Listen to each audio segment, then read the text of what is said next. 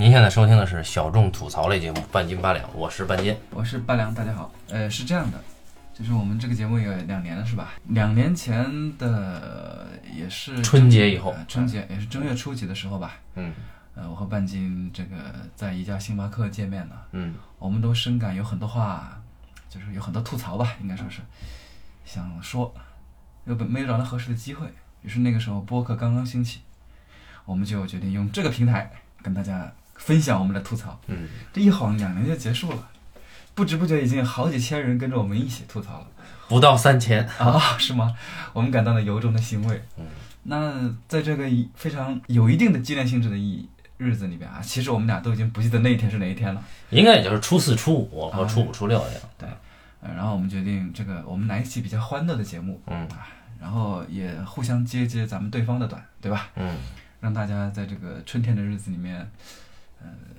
负能量再多一点儿啊，心里再沮丧点儿。对首先说我吧，嗯呃，大家慢慢也也也从这个节目当中也已经能够感受得到已经忘了你。啊，不会，我觉得大家还是能够感受得到的，就是大家也也能够猜个七七八八，就是说，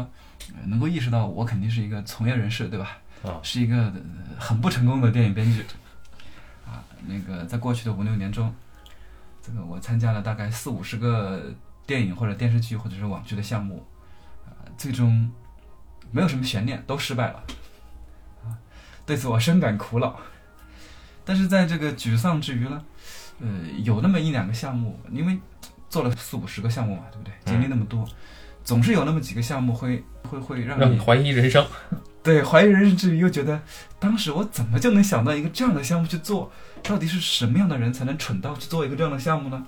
通常都是制片人比较蠢啊。对，所以我就决定今天给大家分享一个我所经历的一个特别特别蠢的一个项目。啊，这个项目的呃操作方我就不说了，是一个业内非常有名的大公司啊，真的是大公司，哦，不骗大家。呃，想做这个项目的直接负责人呢，也是业界非常有名的人物啊啊，这个几个是是是华纳兄弟是吗？呃，肯定也没有那么哦没有那么海外啊，是个国产公司。哦啊，那个这几位大人物呢，他们就觉得科技时代，我们必须做一些科幻的项目。哦，呃，提出这个案子的时候呢，是在《三体》要做《三体》这个消息拿出来之前，所以我觉得那几个制片的制片人还是很有远见的啊。就是说，当时就已经想到做科幻项目了，于是大家就想做一个什么样的科幻项目会比较霸气。嗯想来想去，大家一琢磨啊，找到了我，找到了导演，然后还有制片人，大家大大家伙儿几个人坐下来一琢磨，就说，要不这样吧，我们做一个虚拟世界的故事，讲的是这样一个小朋友，他在现实生活当中，那、是一个很怂的人，可能有种种麻烦，然后他呢，当时的世界，我假设是五十年以后的世是那个地球啊。当时的世界有很多人可以不在现实当中生活啊，这个世界是有一个超级强大的虚拟网络所掌控的，嗯每个人在虚拟网络中有一个自己对应的身份。那么你在现实生活中过得很不如意，不要紧，你可以去虚拟世界中过更好的生活。嗯那我们这位主人公就决定去虚拟世界过更好的生活去，但是发现虚拟世界也不好混，虚拟世界也有社会等级，啊，也有经济纠纷。你的线上中没有钱的人，就就跟这个人民币玩家和免费玩家是一样的。哦，你作为一个免费玩家啊，你又你又不掏钱，你肯定拼不过那些人民币玩家。那所以他就想，我在虚拟世界怎样才能飞黄腾达呢？他决定利用虚拟世界的一个小小的 bug。什么 bug 呢？就是人在虚拟世界，真实的人嘛，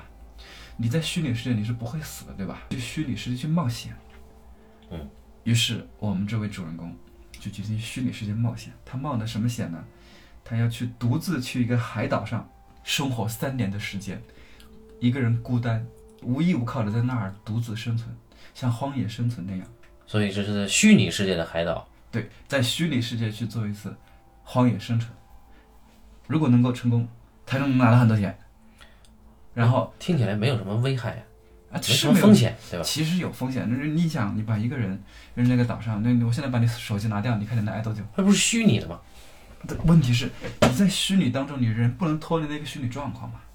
你这个人本身不能脱离出那个虚拟状况嘛。所以他本人也要去这个海岛。对，哦，所以这样一来呢，啊，就不是虚拟了。不，它其实还是有虚拟的。哦我后面慢慢后半这是有虚拟的，但是大家就觉得有个很大的问题，就是呃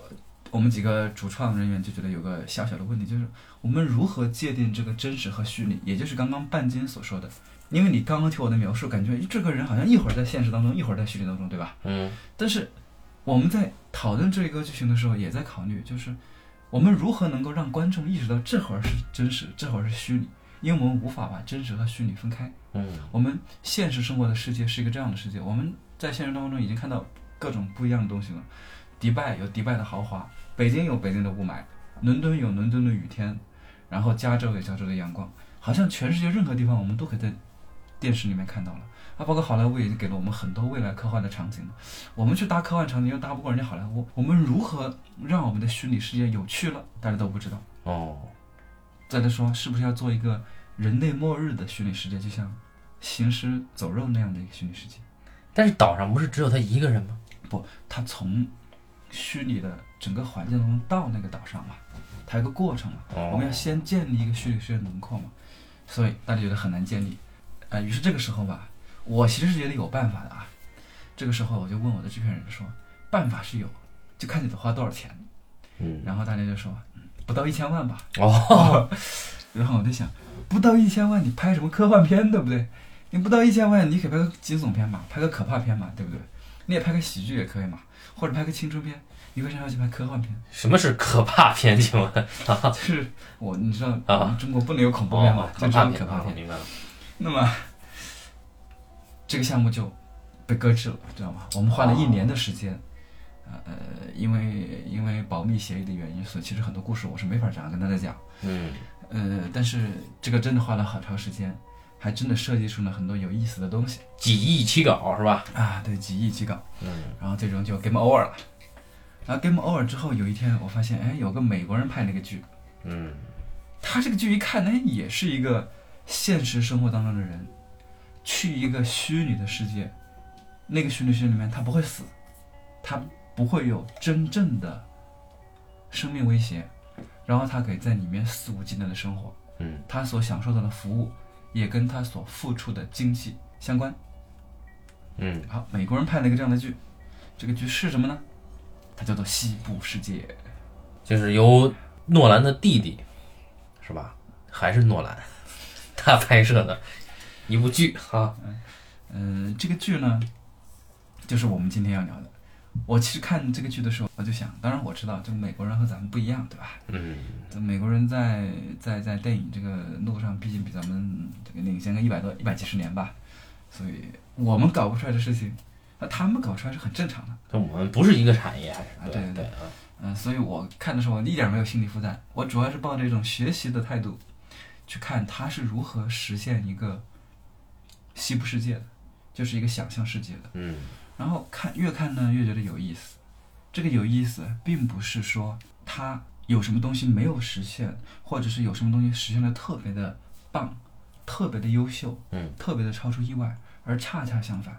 他的很多实现，在我看来都平平无奇，但是又有效果。也就是说，他推翻了我和那一家著名公司的那几位制片人，我们那个时候所设想的，一定是那个虚拟世界跟现实世界非常不同、非常不一样嗯的那种观念，它反而是一个非常真实的，与现实生活当中我们能够接受的东西非常相近的一个东西。它强调的并不是这种巨大的反差，它不需要那种巨大的反差，它也实现了，也就是这种情境、这种视觉上的效果啊。所以我觉得我非常诚恳的想，我知道那几位制片人肯定不会收听我们这档节目，嗯。因为他们不大可能容得下听另外两个人批评或者是吐槽，呃，他们心目中的众多好电影啊，呃，所以我也并不担心他们会听到，但我还是希望有更多的人能够去转发给他们。对。让他们知道，你们都是傻逼，我想错了，事情根本没有那么复杂。好，吐槽结束，现在我觉得我们可以结束这期话题。不不不，呃，我是说呢，因为那个我们的吐槽啊，我觉得现在是不是该该你来说一说这个啊？你看我们从从两年前有这个想法开始讲起，啊，吐槽到现在，你有没有一个什么路数，一个什么想法，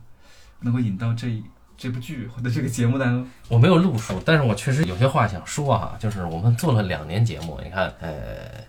其中我们杂七杂八的也拉了很多朋友下水，然后你像，尤其是性情中人老高啊，在这个跟我聊刚练的时候，结尾的时候，他还很动情的说了说，就是他觉得他作为一个偶尔会来客串的一个主播，那么他觉得做到现在很不容易，呃。然后我其实，因为大家也能猜出来，我也是算半个从业者啊，这个所谓的影视行业半个从业者。呃，刚才八两说的这个项目呢，也间接曾经跟我相关，五六年吧，这五六年来吧，这五六年来呢，我也参与过一些项目，但是无一例外的失败了啊。然后活到现在也不知道是是托了谁的福啊。那。这里边也也想说一说，就是我们毕竟还是因为一些机缘会结识一些行业前辈。呃，我我有的时候我会在朋友圈扩散我的节目，那他们有的人也会听。呃，听了呢，本身挺高兴的一个事儿呢，但是后来就就发现这个，呃，越听越觉得不爽。有些行业前辈其实批评我，就说如果说你还想继续做创作的话，你是不能再搞这种评论节目的。为什么呢？两点。第一点，我们这个圈子很小。你妄议其他人的作品啊，尤其是圈内成熟的创作者啊，或者是权威人士的作品，你将来路会越走越窄，对吧？这是江湖上的。另外一点呢，就是说你作为一个创作者，你如果永远用一种高高在上的、抽离的理论的偏理论的眼光去批评作品的话，那么你自己创作的时候也会受到你自己的这个想法、思维惯式的这种制约。那我一听，其实他说的有有一定的道理。我是真心觉得他说的有一定道理，所以呢，我们今天呢也并不是要关闭这档节目啊，大家可以放心，我们一定会做到底的。但是，但是我是想说，就是我们其实不太想再去吐槽很多的，就是已经上线的国内的作品，因为，嗯，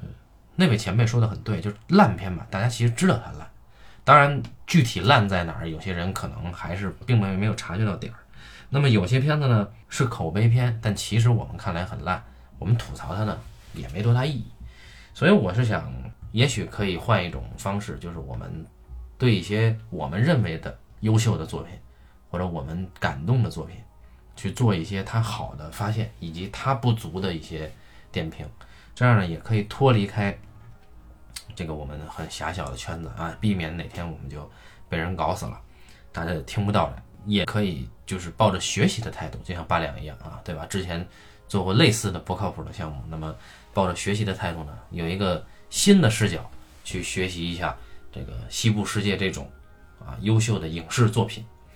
那么西部世界那个，我就直接引过来了，我觉得还是很成功的啊。那么西部世界呢，呃，其实是二零一六年，呃，我看到的比较优秀的。剧集之一，当然我看的剧集比较少哈，也是需要上班谋生的嘛。呃，说回来，这个《西部世界》它本身体量也不大，十集制作是非常豪华的。我为什么会看这个剧呢？其实我是一个西部片的，算是影迷吧，肯定是要看一看嘛。结果一看，哎，这里第一集就出现了所谓的甜水镇啊，Sweet Water。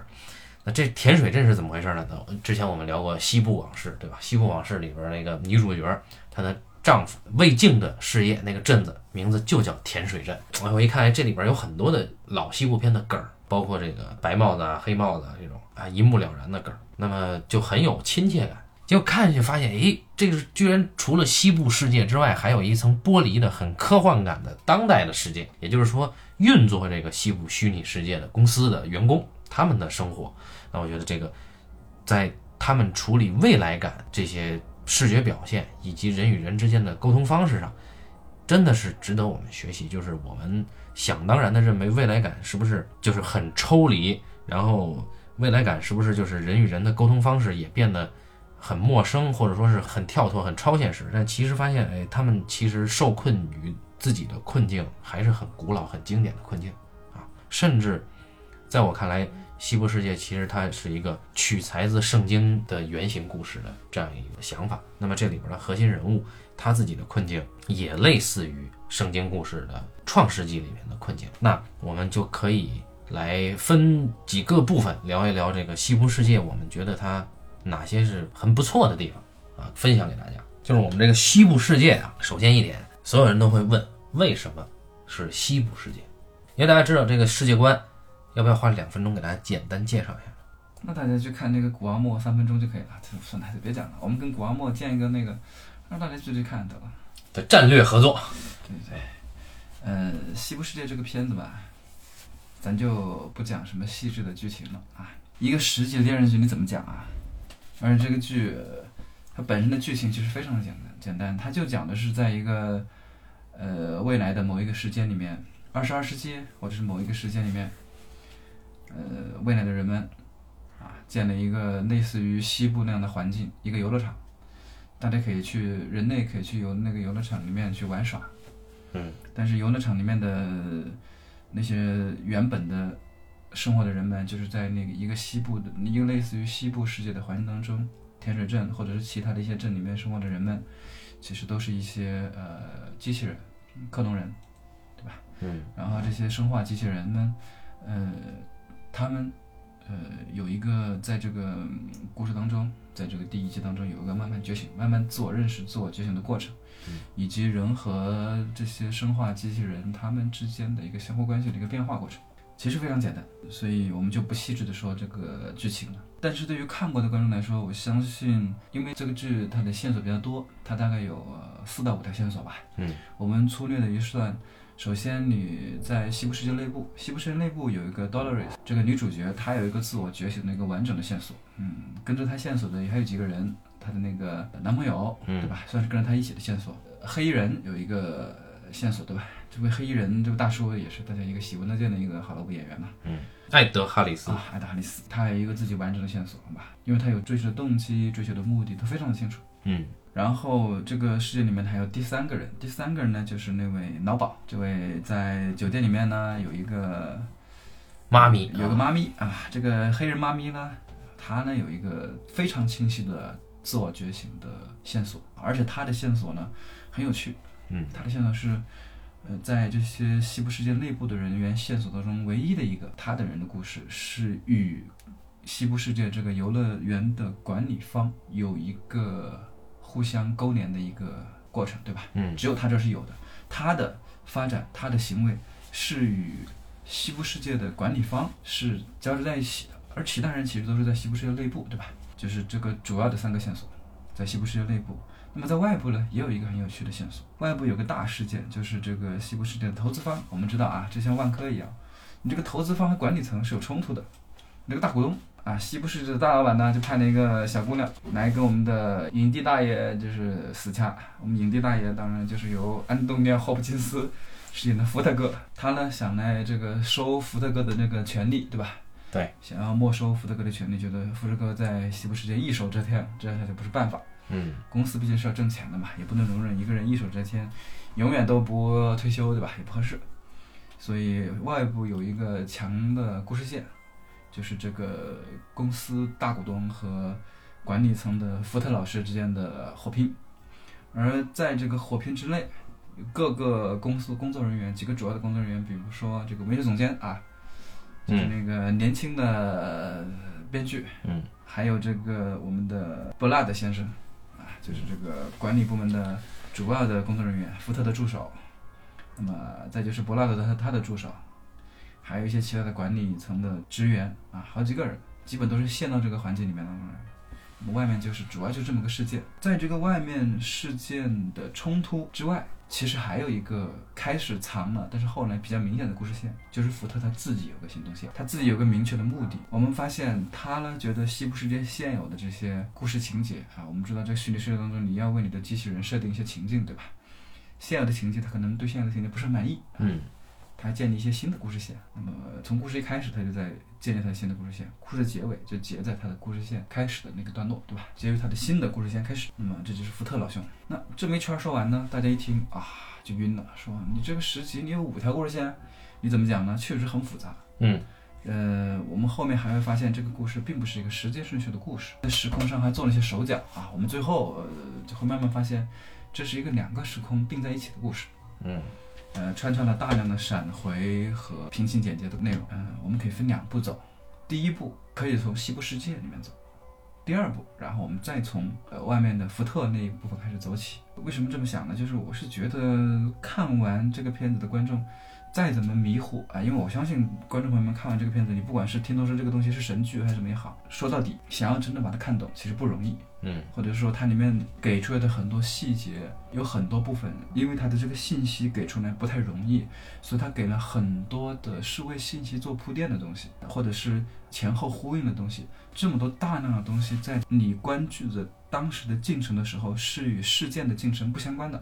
对吧？所以很有可能会干扰到你当时看时候的清晰程度。你在看这个故事的时候，未必说一下子就那么的明白这个西部世界真正说到底讲了一个多么复杂的故事，因为它在它的表层故事下面，它还藏了很深的线索，对吧？所以我觉得我们应该分开谈。如果按这两个方向分开谈，那么你是觉得我们是从 Dolores 开始，还是从福特开始？片子第一个出场的人物是 Dolores 吗？一个是他是第一个出场的，另外一个他是有明确行动线的，而福特不一样。嗯福特他是那个幕后黑手，对吧？他是个运筹帷幄的人，他没有那么多行动或者是显性的行动能让大家注意到，能够让大家跟随他的行动。嗯所以观众在第一遍看的时候不会意识到福特才是真正去掌握这个剧情，或者这么说吧，在这个剧本或者在剧情当中，真正能够推动这个掌握了这个剧情方式的人是霍普金斯，但是在推动这个故事的人不是他。他并不负责推动这个故事，其他的人包括 Blood，以及反复和 Blood 沟通，或或者是曾经的 Blood 沟通的 Dolores，那么以及自己自身的命运一次一次的打开，一次次改变的那个酒店妈咪，对吧？因为他们有足够的主动性，他们有一个从他们的视角向外探寻的过程，所以观众能够认同他们。所以绕讲，其实还是应该从第一个人 Dolores 开始讲起，也许大家理解起来或者接受起来会更加容易。好，那么 Dolores 她作为全篇登场的第一个人物呢，呃，我们看到一开始他就被 Bernard 去分析，对吧？Dolores 首先他是一个人工智能，或者说他是一个机器人。那么这个生化机器人呢，它在西部世界这个游戏主题乐园里面，它出现了它这个人不应该犯的一个程序错误，所以才有了作为这个这个程序主管 Bernard 啊，这个黑人。他去分析 Dolores 到底哪儿有问题，等于一开始就抛给了我们一个很大的一个情节的悬念，就是西部世界主题乐园的生化机器人出现了故障，但是这个故障其实 Dolores 自己是不知道的，就他只是知道自己有些奇怪，但是他并不觉得这个奇怪是真奇怪，因为他有他自己的故事线要完成，他只是一个故事线的执行者。就类似于我们说的下棋里面的一个棋子儿，他是整个甜水镇这个故事世界里面其中最核心的一个人物。从这个真实世界来的人类玩家，他进到这个西部世界里，他是扮演自己的。那么这个自己，其实在甜水镇上会遭遇到各种各样的事情。那么你会选择一个你喜欢的行为继续下去。作为这些行为线里面最关键的，或者说是最动人的一条线，Dolores 作为一个农场主的女儿。她是一个会骑马、放牧，同时又喜欢画画的一个有些主见的西部女孩。她渴望能够离开她所在的这个世界，这就是一个设定。那么它所代表的这个故事线是什么呢？这里要涉及到西部世界到底是一个什么样的游戏啊？因为什么这个游戏公司会选西部世界来做？是因为两点，就是我们大家都知道，呃，商业片的两大元素是什么呢？是暴力和色情。而西部世界恰恰是迎合了这两点，就是你可以真实人类玩家，你可以任意的去杀戮发泄，当然杀的这个人一定是生化机器人，就真实玩家是不会受伤的。另外一条线就是，真实玩家是可以在西部世界泄欲的，所以大多数男性真实玩家来了以后都会选择 Dolores 代表的这条线，就是他们会去，要么是强暴农场主的女儿，要么是拯救农场主的女儿被别人强暴。然后继而他们再去搞农场主的女儿，所以 Dolores 她在西部世界里，她是一个代表了人类欲望的载体，大家是会在她的身上倾注欲望的。然而，这个核心的故事角色他自己出了问题，啊，他出了什么问题呢？首先呢，有一个过程，我们会听到一段魔性的钢琴音乐，就是每一天这个世界苏醒的音乐。重启的时候，哎，那么这个重启的时候呢，就代表着故事线就要展开。那 Dolores 一次又一次的执行他的任务，就首先这个生化机器人是，呃，被杀或者被破坏之后是可以修复再来的啊，就清空记忆就可以。他一次又一次的发现自己似乎是每次都在做同样的事儿。按理说，一个生化机器人它是不能察觉到这一点的，你生化机器人只需要执行程序设定就可以。一旦你察觉到每天你都在做同样的事儿的时候，意味着什么？意味着生化机器人它有了自主的意识，而这里边的问题也出在这儿，就是和 Dolores 境遇相仿。这个酒馆里有个妈咪，颇有风韵的黑人女性。那么这黑人中年女性呢，她发现自己每次都会梦到，或者说每次脑海里都会闪现一些有关于她的一些记忆。这又出了问题，就是你作为一个生化机器人，你怎么可能回忆起你曾经做过的事儿？就是生化机器人做梦本身就很奇怪。哎，如果说不是程序安排你做梦，你是不能做梦的。对，这有点像什么呢？就是，呃，机器人会梦见电子羊吧？菲利普·迪克的那本小说，对吧？嗯，呃，以及那个阿西莫夫，阿西莫夫也是说机器人做梦，机器人做梦就完蛋。然后在这里是这样，那个他们俩还不太一样。Dolores 其实也是类似于做梦，对吧？嗯。但他的更多的是说，包括后面我们会意识到，他说他有一个声音在指引他，对吧？对。妈咪就不一样，妈咪的是声音，但那声音带着画面的，嗯就是说他的画面，他的印象要更强一些，所以他很快就意识到，他很有可能他是不怕死的，他更直接，对不对？我们会发现妈咪那条线索是一个直接的判断自身是不是他的人类身份的这个问题，他是这么去判断的。他跟多诺瑞斯不一样，多诺瑞斯是一直想知道自己脑海里面那个声音是怎么来的。对，方式不一样。妈咪她直接开挂，直接是了解世界游戏规则了对，啊，然后他直接跳出了这个虚拟世界。对对对，你比方说多诺瑞斯在第一集的时候，他先碰到了 Teddy，对吧？他的每一集都是这样。Teddy 坐火车来了，嗯，然后他跟 Teddy 见面的时候，我就知道你会回来的。你刚去什么地方啊？你要带我去有海的地方啊，我们要约好去什么有海的地方。然后他们俩就骑着马一起回家。一起回家的时候，发现那个多瑞他们家出了问题啊，被那个他爹被凌虐致死。啊对，然后有人来打劫他们家，嗯，然后多瑞又冲过去，然后 Teddy 去救他，或者是开枪，或者是 Teddy 会被打跑，然后这个黑衣人不就出现了嘛，对不对？就每一天他都过这样的生活，每一天他都是这样。那么这一天他起来之后，当然我们一开始会设定一个情境，对不对？嗯。就第一次这样，第二天一重启啊，发现他又重复了一遍前天的过程，让大家意识到这个东西是在不停重启的。然后就是有一天他老爹拿着张照片，问题出在这儿，他老爹有一天拿着张照片啊，这个照片这是谁？他脑袋就是啊这是谁？他脑袋就开始疯了，断片儿了啊。断片儿了，疯了，疯了之后呢，这个时候有个啊，这个有一个黄金配角出现了，这个配角就是一只苍蝇，这个苍蝇就是第一集的大 boss，嗯，这是第一集的最大的一个伏笔，就是 Dolores 他是不知道应该要拍苍蝇的，他们设定里面都没有拍苍蝇，只有第一集的结尾的时候，他意识到了那个苍蝇，他把苍蝇给拍死了。这里有个问题，就是我们看到的什么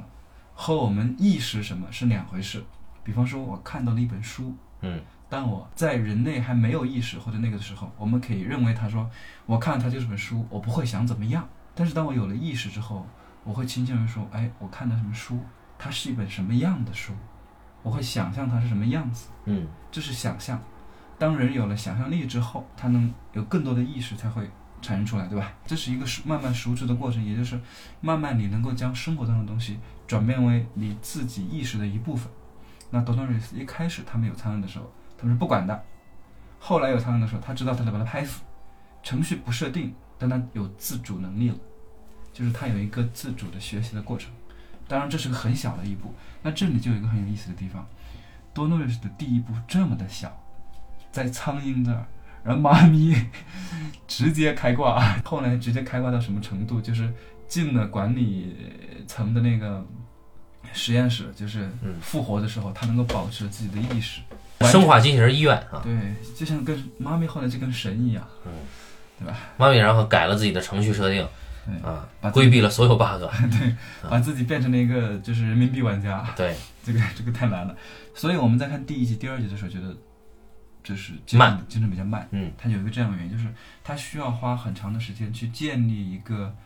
呃西部世界的一个设定，对吧？就是一个这种不断重启。我印象当中就是光第一集重启了三四回吧，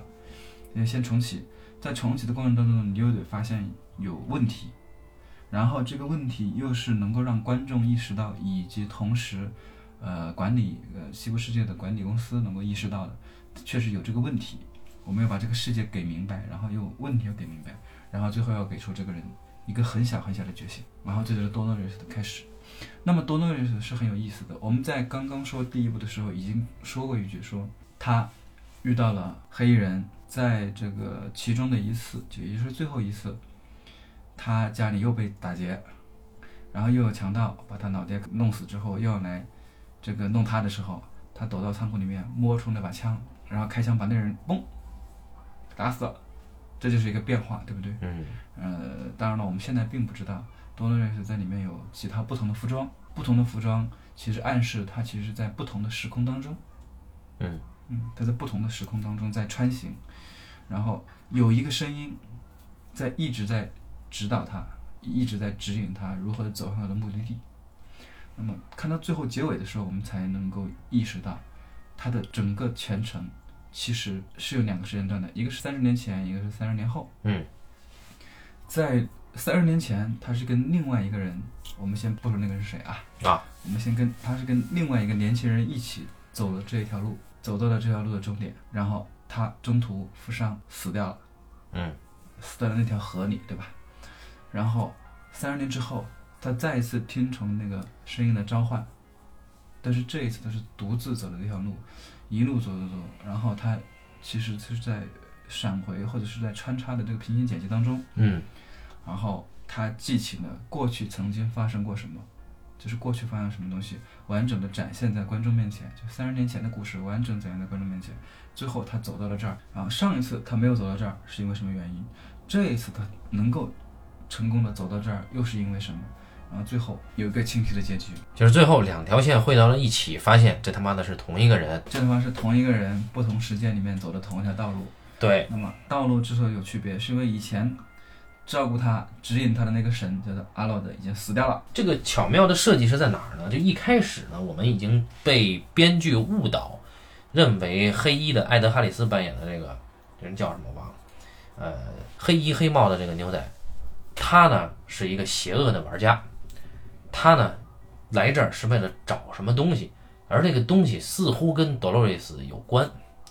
然后我们会知道，Dolores 他自己会发现，他需要找的这个东西正是黑衣人要找的那个东西。然后两个人就上路了。但是巧妙的是，他处理是一个平行剪辑，一方面去剪这个黑衣人追踪 Dolores 的过程，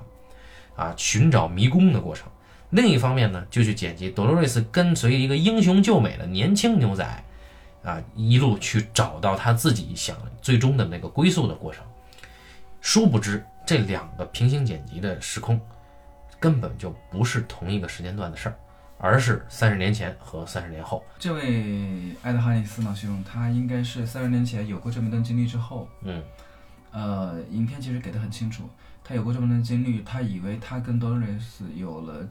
至死不渝的爱情，嗯然后他觉得他一定认识他，然后他重新回到天水镇的时候，发现多洛瑞斯已经活了，又活了，又跟特迪在一起了，已经完全不记得他了。之后，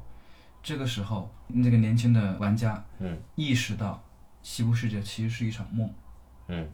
也就是跟他大舅哥说的那个话一样的，因为他其实害了他大舅哥，对不对？对，在这个在在与 Doris 一起寻找寻找目的地的这个过程当中，这个年轻牛仔的这个欲望其实是一点点是给出来，对不对？嗯，他的杀戮的欲望，他心中的那种恶的那一面，其实慢慢给出来的，因为他为了在这里面生存嘛，他恶的那一面已经给出来了。恶的那一面给出来之后，他又意识到，哦，这个女人其实是只是一个生化机器人而已，一切的都是假的而已。在这个假的人物真实的过程当中，他只是找到了自己。于是他其实是离开了这个呃西部世界。嗯，离开西部世界之后，他成为了这个公司的大股东，因为他和他大舅哥原本就是为了接手考察这个西部世界而来的，所以他离开这一次的旅程之后，他花了大价钱，成为了这个公司的大股东。然后，在故事也就是现行的这个机器人再一次出现问题，就是目前这个时空里面之前那么一两年，黑衣人在家里出了点事情，这让他重新怀疑自己人生的意义。嗯然后他就重新又来到了西部世界，因为他知道西部世界有一个东西，有一个叫做迷宫的东西，他觉得找到了那个东西，才是真正的找到了西部世界的真意。因为他相信西部世界有一个更深层次的东西是他自己没有意识到的，所以他希望能找到。然后在这里呢，有一个很有意思的，我们我们可以稍微延伸一下。有一部分人认为，呃，西部世界存在的价值其实并不仅仅是为了一个娱乐场所，嗯，也不是像阿诺德一开始的设计的那样，因为阿诺德一开始设计是因为人不如人造人。我们知道阿诺德和福特是同事啊，就是西部世界的创造者。阿诺德认为人造人或者是说机器人可以成为一种更完美的人类，是人类的更高级的形式。人不是机器人的神，而人就像就像神创造了人一样，这个人不完美，对吧？嗯但是人还可以作为神创造一种更完美的物种，这是阿德的想法，所以他希望能够唤醒人机器人的自身意识，而机器人的其他方面又能够变得很强大，对不对？嗯它又永生不死，所以他应该是更完美的，这是阿德的想法。那福特的想法，我们包括知乎上，呃，或者是豆瓣上有一些朋友们就认为，福特可能有另外一种想法，他希望能够通过唤醒，就是继续阿勒德的努力，因为阿勒德失败了嘛，他要继续阿勒德的努力之后，在阿勒德的基础上更进一步，把人的意识转移到人造人身上去，可以实现人类永生不死的一种梦想，这是他的伟大计划。当然，这只是一家之言啊，我们不做评判。嗯。那在这里面，黑人他这个想法也是很有意思的，就是我始终是觉得黑人他可能也能够意识到福特或者是说阿勒德，他们有一些他们的想法，所以他这个迷宫也是他所希望能够找到的某种真相或者某种西部世界真正的价值所在吧。我觉得应该是这样的，只不过他最后是找错了而已，也不能说找错，而是因为这个东西没有那么的玄乎，他在一部剧当中他不大可能，他又不是神棍片对吧？他不可能做的那么玄乎。那当然我们就扯远了，我们一下子就说完，说到了这整个西部世界里面三个人共同的这种观念上来的，然后再说回 Dolores。嗯 Dolores 在打苍蝇打完苍苍蝇之后嘛，也就是呢，我们知道他开完那一枪，对吧？在第几集当中，他开完那一枪，呃，杀了那个想要侵害侵犯他的人之后，这故事其实就已经朝两个方向同时发展了，对吧？嗯一个方向是三十年前，他扔下枪逃跑之后遇到了年轻的牛仔，然后和年轻的牛仔一起上路；另外一个就是他独自一人，他听到了一个声音，然后一起上路。他的整个过程就是他一个人独自出发，然后在他独自出发当中，他有一个 good boy，也就是我们的 Teddy 先生。嗯这个特里先生呢，也在慢慢的跟在后面追寻他。当然了，特里先生又跟又又经历了一系列西部片当中的啊狗血，不能说狗血，经典桥段吧。这个西部匪帮啊，打劫啊，然后这个南北战争啊，南北战争啊，反正就是一系列这样的事件啊。这个特里先生，特里先生很很很不走运啊，他碰到了 他碰到了黑人，嗯，他也不太走运。黑人是个人民币玩家啊，对，碰到一个人民币玩家，一个普通玩家，当然只有被他虐的份，就是一路被虐到底。嗯，这里面藏了很多。之所以在我们看的时候，也有也有不少朋友们觉得这个片子根本不用讲十集，你讲个六到八集，其实完全可以把事儿讲完。他花了大量的笔墨，一个是构建这个西部世界，呃，另外一个就是他想讲的信息确实有点多，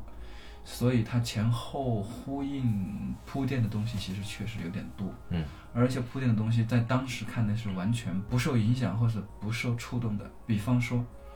嗯，Dolores 他爹看那张照片，那张照片的梗一直埋到了最后啊，嗯好像是那个年轻玩家和他大舅哥带进来的，好像是。哦，对，好像是那儿带进的。那个梗他根本就其实没有展开讲，他其实里面有好多梗，呃，也许有可能是为了给第二季做铺垫吧。好多梗他不讲，但是那个信息又在那儿，他必须得铺垫这个东西。比方说苍蝇，一开始的苍蝇其实大家根本就意识不到你这个苍蝇是干嘛用的，偏偏用的那么大的特写，在那么重要的时间段给出这么场戏，观众一开始其实根本意识不到。当大家还一开始意识不到这是一个机器人觉醒的故事的时候，他其实意识不到的。那么，呃，类似的东西还很多啊，包括一开始他和 Teddy 骑着马去去讲那一段，对吧？也是跟后面他和 Teddy 再一次骑马去看那个风景，看夕阳的时候做铺垫的。你包括他最后结尾的时候，他受了伤，对吧？他受了伤，带着那个年轻玩家一起跑跑跑，终于跑到了河边，对不对？然后他跟那个呃河边的那个年轻玩家说：“呃，真的希望去河的对面去看看那儿是什么，对不对？”嗯，都是为那儿做铺垫的。但是我们知道，在那个那个戏里边，嗯那个年轻玩家为了帮他去找人帮忙，然后他就自己孤零零一个人死在那儿了。那是三十年前的事儿啊。多瑞这个东西很有意思，很有意思在于大家一直到第五集还是第六集，大家才能够确认说这是个双时间线的故事。在那之前，大家都会误以为说啊，多瑞斯是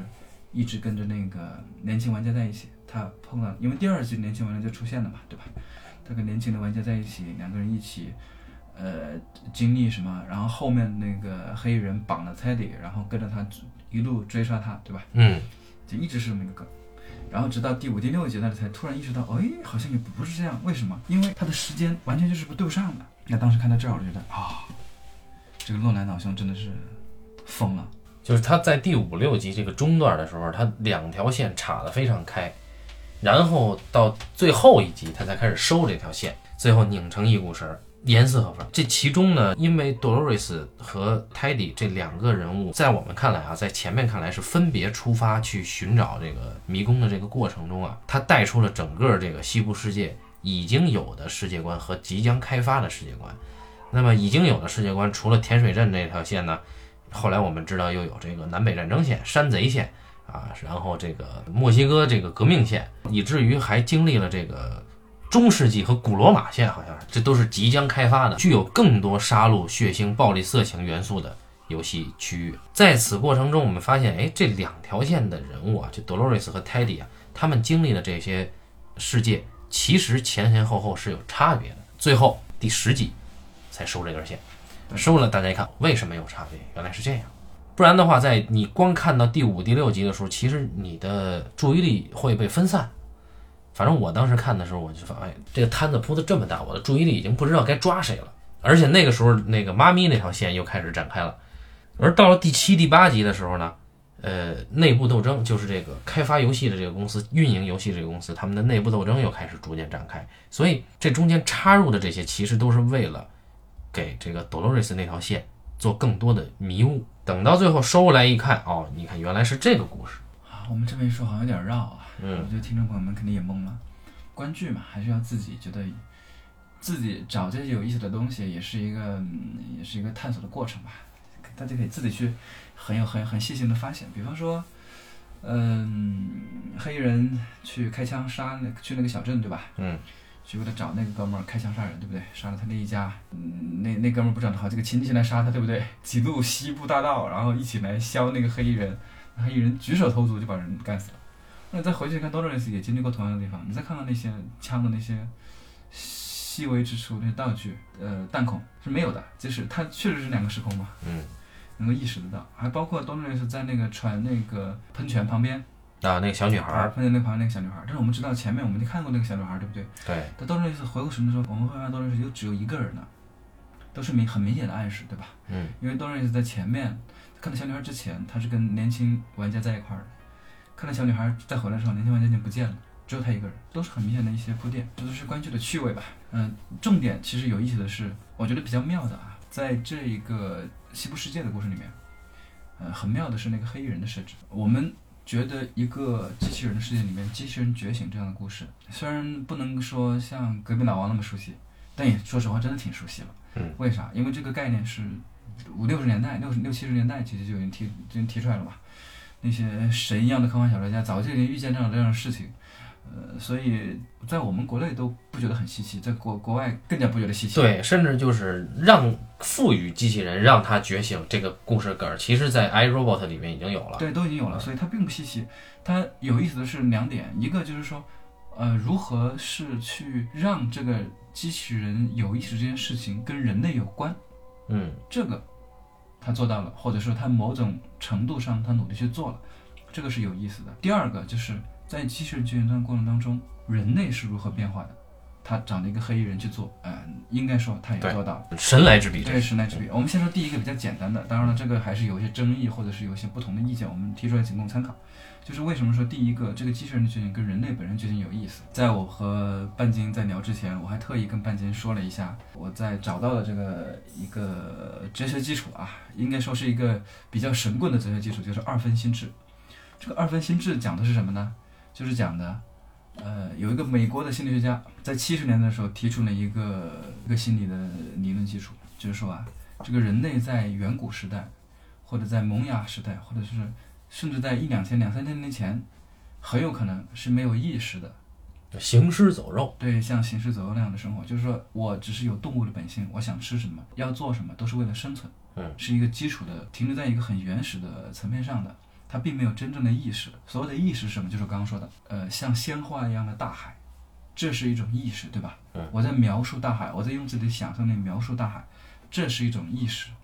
然后或者我说，呃，半斤的智慧，宛如灿烂的星辰，这是这是意识出了问题。这是这是有意识的，这是我能够意识，我能够判断有意识。那么这位心理学家就认为，很多年前人类没有这个意识。嗯，人类是如何产生意识的呢？是人的右脑会说话，人的左脑在听，左脑听从了右脑，然后开始做行动。人的行动都是这么听右右脑的安排这不是精神分裂吗？啊，就是所以有人就是二分心智嘛。哦，所以他其实强行把这个人的心智分成两个部分，一个是负责倾听的，一个是负责命令。然后人都是通过倾听这种脑海当中的声音嗯，去行事。但这有个问题，脑海当中声音怎么来的呢？大家会认为啊，这就是神的旨意，所以神是存在的，上帝是存在的，因为他在我的脑海中发出声音，我经常会听到上帝要我做什么，其实就是我的右脑在要求我做什么。我有了声音在做事情，做到一定程度之后，我会慢慢慢慢的去理解，会慢慢慢慢的产生意识。我在听从这过程当中，一代一代又一代人，慢慢慢产生的意识。产生意识之后，那么我的意识是从哪儿出来呢？从我自己本身出发了。我不需要用右脑去给我提供命令了，我自己也不需要那样去倾听神的声音了，因为我自己已经产生了意识。然后这个意识指引了我去做，也就是说，当上帝沉默，意识就觉醒了。嗯，然后有了意识的人，才是完整的人类，才是一个完整的人格就形成了。那么这就是二分心智。那这个里面，多诺瑞斯他的觉醒就是一个完整的二分心智的一个一个原型。那么多诺瑞斯一开始听到的是阿劳阿劳德给他埋在他脑海中的声音，嗯，这个声音通过一个后门被福特给激活了。福特激怎么激活的？福特通过 Blood 去激活，去指导他，去不停的指导多诺瑞斯，希望多诺瑞斯能够产生自己的意识，就是通过那个声音不断的指引他。当多诺瑞斯最后他听不到那个声音了，他自己知道那个迷宫的东西埋在哪儿了，对不对？嗯，所以他就觉醒了，那是一个明确的一个一个一个信号吧，应该是，它是一个这样的过程。那么也就是说，这个剧它用一个分析人类的一个人类如何形成意识的一个心理依据，把它放在机器人上去用，也就是他看上他讲的是机器人觉醒，对吧？他实际上讲的就是个人类觉醒。他通过讲一个机器人觉醒的过程，暗示其实也许更多的生物也是通过这种方式觉醒的。嗯，虽然这个东西听起来很玄学，非常的神棍，也就是说他真的出了本书，而且有趣的是，他是通过什么呢？通过冥思、沉思、冥思，就是冥想。我通过冥想，我坐那儿，我就听我脑海当中的声音，我听啊听，听到某个声音了，我就去干。这个这个东西在影片当中还反复出现啊，包括我们的福特先生啊讲的这个理论，就这么讲的。然后德彪西的这个冥想曲也这么出现的。嗯，然后弹钢琴的老头也弹他这个，然后我记得有一集的片名就是这个，就是二分心智，呃，大结局第十集，第十集就是二分心智，所以我想他应该是用的这个玄学作为他一定的道理吧。这是这是他的第一个，就是如何让我们去移情于 Dolores，就是用一种我们人类自己能够理解的一种觉醒过程去唤醒 Dolores，而且有意思的是，这个在戏剧层面上也可以实现。因为他需要一个人去跟他沟通。你换了一个其他机器人，你包括那个威尔斯、威尔史密斯、I Robert 这些公敌里边，嗯，他就很难把这东西讲出来。为啥？他没有一个理论基础。你只有有了理论基础，有了人和人之间的相处，或者是 Blood 和 Dolores 两个机器人之间的相处，那个相处的过程当中，你一点点让这个人去觉醒，它有一个过程，对吧？像 iRobot 它讲不到这个过程来，因为它没有一个很明确的基础，说能够让观众明确的知道他这个意识是如何唤醒、如何形成的。对，所以有趣的是，就是这个 Bernard 到最后，他也经历了一个觉醒的过程。对呀、啊，就是他一开始他只是福特博士的指令的执行者，每一个行为，包括他诱导 Dolores 啊，包括这里边他去改写程序，包括他去维持这个运营啊，都是执行程序。但是到最后，他发现，呃，他其实只是福特博士制造的阿诺德的替身啊，所以那个时候，一旦他意识到这个的时候，他的生命和任务也就完成了。然后第二个就是，在这里面有个这个机器人有在觉醒，那么人也有个觉醒，但这个人的觉醒就是我觉得更有意思。他印象当中我特别好奇的，就是印象特别深刻的就是那个年轻玩家，他是如何在这个西部世界当中，从一开始对吧？他刚进，他大舅哥进来的时候，嗯，大家进来的时候，他连换个衣服换成牛仔的衣服，他都不愿意让那个服务员帮忙。那服务员都说了啊，我你随便对吧？你想要求我干什么，我都可以帮你。我们是个单独的这个服装店，你作为一个贵客，你付了钱的，你想干嘛干嘛。然后那个服务员长得还挺美，对吧？嗯身材身材最好。然后他说不，啥也不干，他就这个呃特别的，应该说是一个比较含蓄、比较内敛的人。然后进了那个西部世界之后，啥也不敢干啊，酒都不敢喝。这演员在纸牌屋里演一个黑客哈，对就就是一个黑客进的西部世界，反正就是那种感觉吧，啥也不敢干。然后突然有一次，哎，他救了个人，对吧？在这个小镇上发生枪战，嗯，他帮助了一个人，哎，他觉得很开心，突然觉得，哎，这么有意思，我是英雄啊。嗯，他突然又找到了这个中二魂，就是燃起了，然后他决定要成为一个英雄，然后他就干一点英雄的事儿，然后在干这个英雄事儿的过程当中，这个越干越过分，就是后来他就一点一点意识到这个东西不是那么一个真的那么玩儿的东西了，他就已经把它当真实的生活去活去了，就是假的已经变成了真的，所以他甚至出卖他大舅哥，对吧？嗯，什么事都干得出来。然后他最终把大爷哥哥真的是弄残了。这就违背了游戏规则啊！嗯，对，他其实就我一直等着这一幕，就是因为游戏规则一开始交代的非常清楚，就是真人玩家是不可能被这个游戏里的角色伤害的，嗯，但是他没有说真人玩家之间会发生什么，对吧？所以他最后就成为了一个黑衣人。嗯所以当这位年轻玩家最终呃发现多伦瑞斯他们所建立的观点其实不存在这种关系，他们其实是一种不存在的关系。这就是网瘾少年对啊，他就真的是一个网瘾少年，失了瘾，最后这个大梦一场出来之后，洗心革面，重新做人，白手起家，成为了大亨，把网络给买了。然后他他回来的方式依然还是进入这个世界来解这个谜，啊，这是一个很可贵的方式，就是按照常规的理解，就我成了大亨，